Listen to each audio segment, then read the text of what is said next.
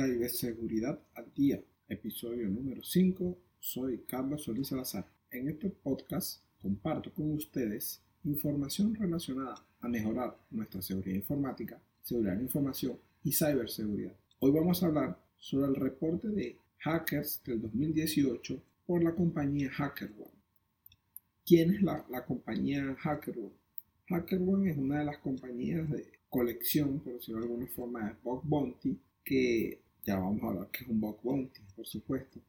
Pero esta compañía es una de las más grandes que tiene una gran comunidad de, hackers trabajando en ella de forma independiente y se encargan de, de, de ser un intermediario entre los hackers y las empresas cuando los primeros encuentran vulnerabilidades. El programa de Bug Bounty eh, en los últimos años ha tenido un gran boom, ya que es una forma de relacionarse con los, de los hackers con las empresas eh, y, darles un incentivo a los hackers. Porque antes, cuando un hacker eh, navegaba por internet y encontraba una vulnerabilidad de alguna página web o alguna aplicación, normalmente los creadores le decían, los dueños, a las empresas, le decían gracias o generaban una demanda legal por eh, explotar sitios que no debía meterse, ¿no?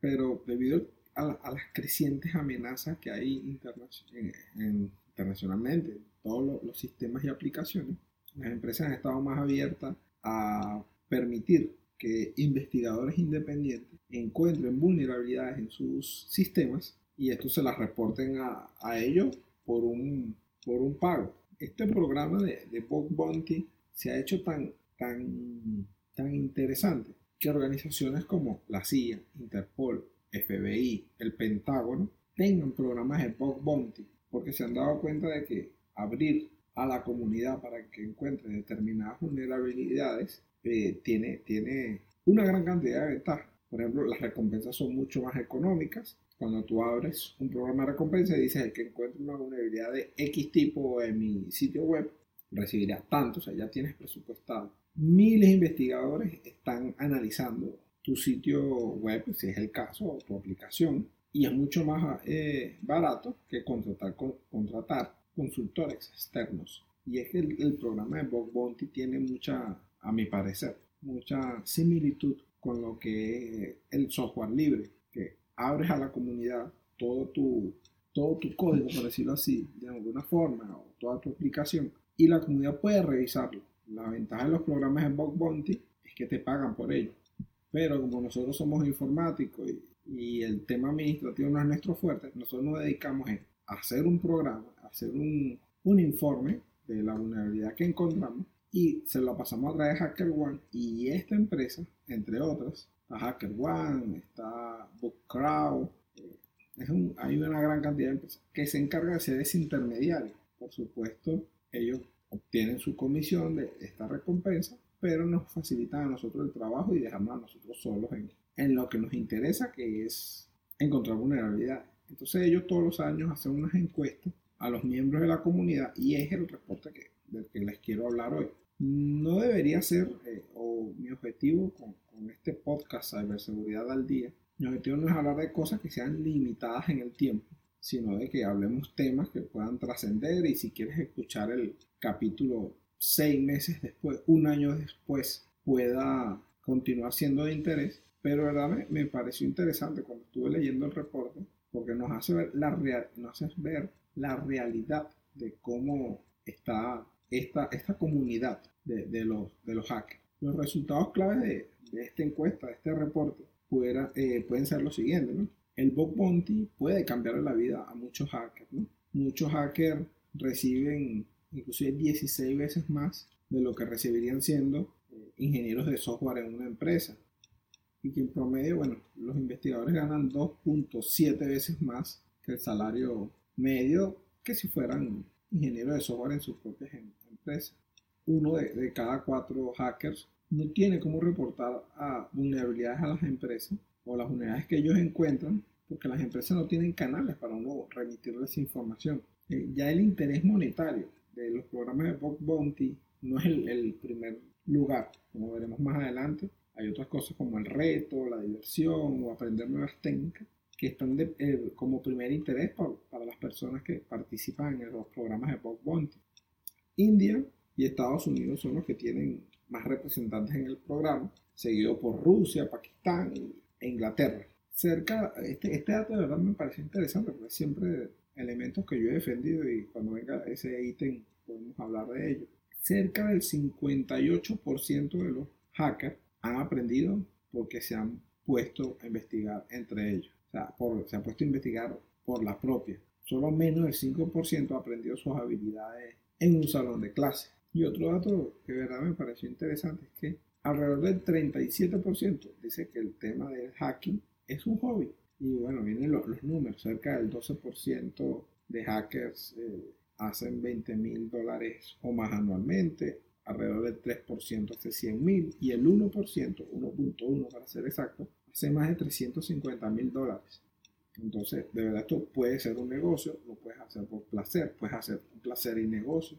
Hay mucho lo que podemos hacer de, a nuestro favor con, nuestro, con los programas de Bug Bounty. Entonces, como le comentaba, eh, la comunidad de hackers, geográficamente hablando, los principales países donde hay más gente es India, Estados Unidos, Rusia, Pakistán y Reino Unido es el top 5. Es decir, que entre Estados Unidos y India, e India, hace más del, del 43%. Y bueno, lo relacionado con los pagos, con los programas de Bug Bounty, el país que más recibe, por ubicación geográfica de los hackers, que más recibe dinero es Estados Unidos, seguido de India, seguido de Australia, Rusia, Reino Unido, serían como los, principales, son los países que, o, sí, los representantes de los países que reciben más dinero. Y, el, y los países que más dan dinero por los programas de Bug Bounty, bueno, está Estados Unidos de primero, seguido de Canadá, Alemania, Rusia y Singapur. Son los principales países que más aportan en este programa. Entonces, bueno, como le comentaba inicialmente, la economía del, del Bounty eh, y sobre todo los ingresos de Bounty por salario hacen de que en India sea 16 veces el sueldo de un ingeniero de software. Argentina 15 veces y media. Egipto 8 veces. Hong Kong 7 veces. Entonces por eso es tan atractivo en, muchos países el tema del Bug Bounty porque puedes ganar más con él que eh, trabajando en tu empresa como un ingeniero de software de, en tu horario oficina. Ahora hablemos un poco de los datos demográficos de, de los miembros de la comunidad y podemos decir que el 45% está entre los 18 y, y 24 años. O sea, podemos decir que más del 90% de los miembros están por debajo de los 35 años. El 58% de estos aprenden, han aprendido por, por ellos mismos investigando y el 44% son profesionales en, en, tecnología. Y las horas gastadas por semana, bueno, eh, más del 66% invierte más de 20 horas a la semana eh, en el tema del hacking y el 44% menos de, de. Eh, menos de 10 horas, perdón, y, más del 20% invierte más de 30 horas a la semana. Eh, es un número interesante para muchos que, decimos que es un hobby, pero es así. Como es un hobby para uno, uno disfruta y se le pasa el tiempo volando literalmente. Uno de los elementos más interesantes que se encontró o encontré en la encuesta, o ellos arrojaron en la encuesta, son las herramientas. Y la herramienta favorita para los que hacen estos trabajo de Bug Bounty es Burp Suite, donde casi el 30% de ellos dicen que es la herramienta que, más les gusta, seguido por un 15% de personas que dicen que hacen sus propias herramientas. Esto nos da una noción de, cuál es la herramienta que, domina el mercado y deberíamos aprender. Por, algo, la mayoría prefiere esas herramientas.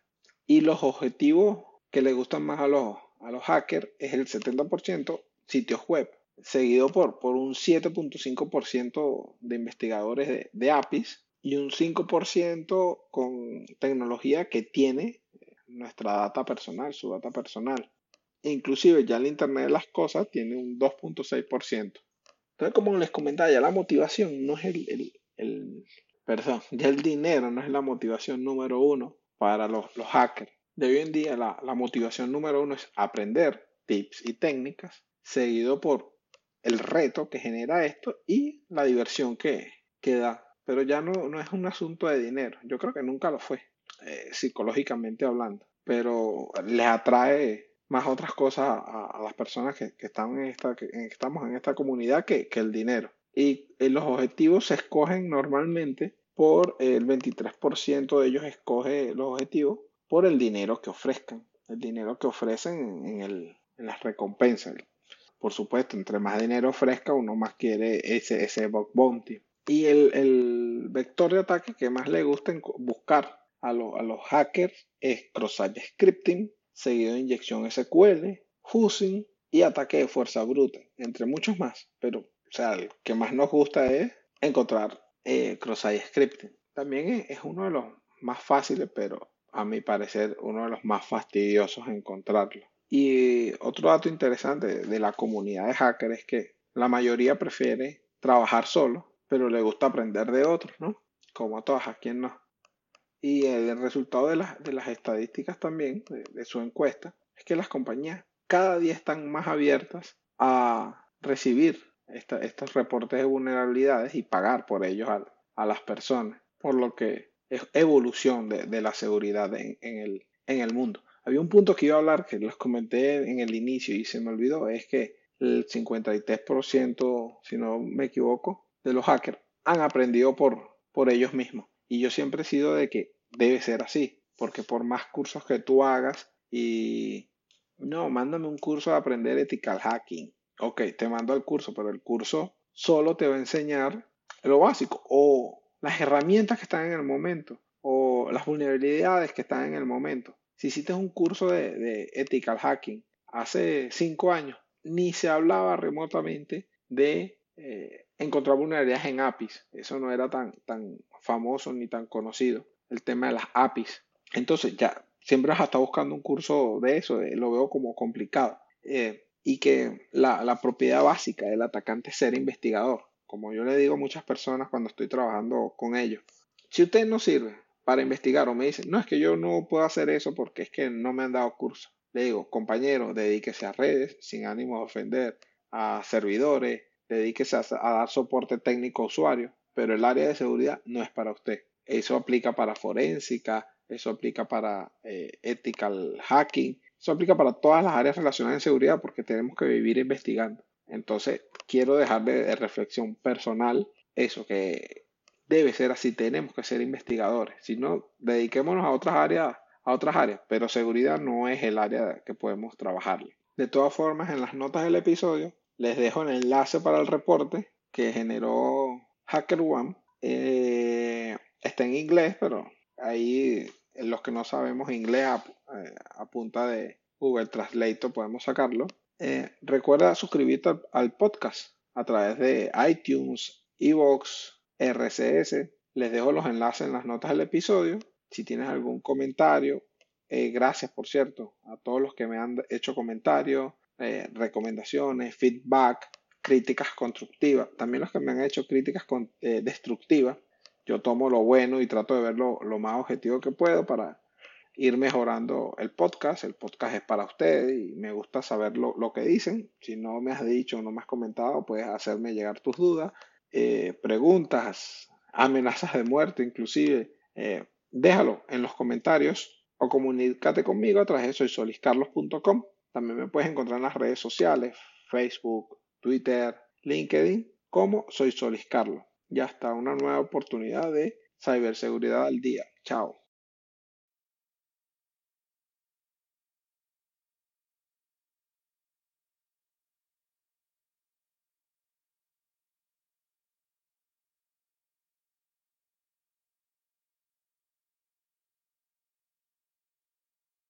Después de escuchar cómo había editado el podcast, me di cuenta de que tuve una falla con el micrófono y los primeros 12 minutos aproximadamente del, podcast lo hice con el micrófono en la computadora y ahora son horrible, me disculpo. Y después ya me di cuenta y usé el, el micrófono que uso normalmente, pero pido disculpas y estaré más atento a una siguiente emisión. Bye.